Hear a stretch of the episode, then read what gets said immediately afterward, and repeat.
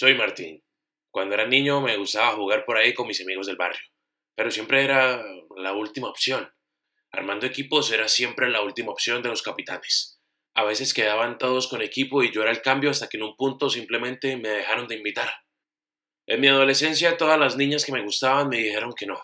Supongo que no era el más deseado de la escuela, pero nunca me dejé tumbar. Aunque ninguno me hablara porque había un supuesto rumor de que yo tenía mal aliento, terminé todo lo que debía terminar académicamente y me largué. Así crecí, añorando vivir una vida distinta desde muy joven por un ciclo de acontecimientos sociales que me dejaban el ego por el piso, uno que cada día se encontraba más bajo. Con el tiempo mi inseguridad fue tal que simplemente me aislé. Me dejé de todo lo que me hacía sentir menos y solo me quedé en donde estaba cómodo o me dediqué a lo que me apasionaba para ser el número uno. Claro que me tardé mucho en encontrar mi lugar, pero soy yo mismo. Ahorita todo lo que tengo lo conseguí a rastras y luchando. Hice limpiezas en mis círculos sociales frecuentemente porque sentía que no muchos avanzaban a mi paso. Cada quien al final está en un camino individual. Mi esposa me acaba de dejar después de 18 años en donde, según ella, le permití conocer la vida que no quiere tener.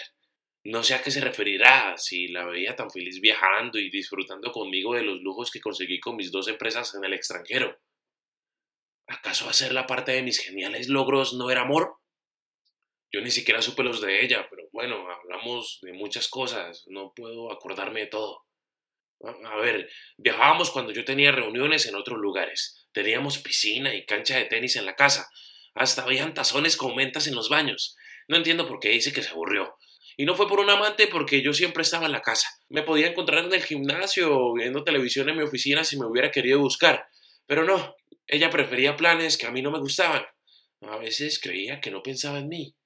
Mis hijos terminaron la universidad en otro estado y cuando ella se fue terminé completamente solo, pero ¿a, quién le importa? Los que creía mis amigos al parecer solo eran amigos de ella porque no volvieron a contestar mis llamadas, pero sí los veo comentándole a mi exmujer para juntarse.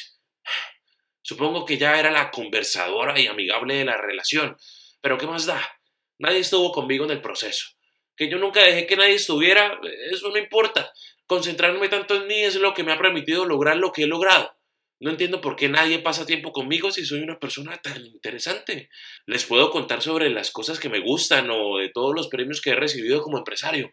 Pero no, prefieren estar hablando de qué hicieron en sus días normales y todo eso, como si fuera más interesante. ¿No ven lo importante que soy? Porque siguen sin elegirme a mí.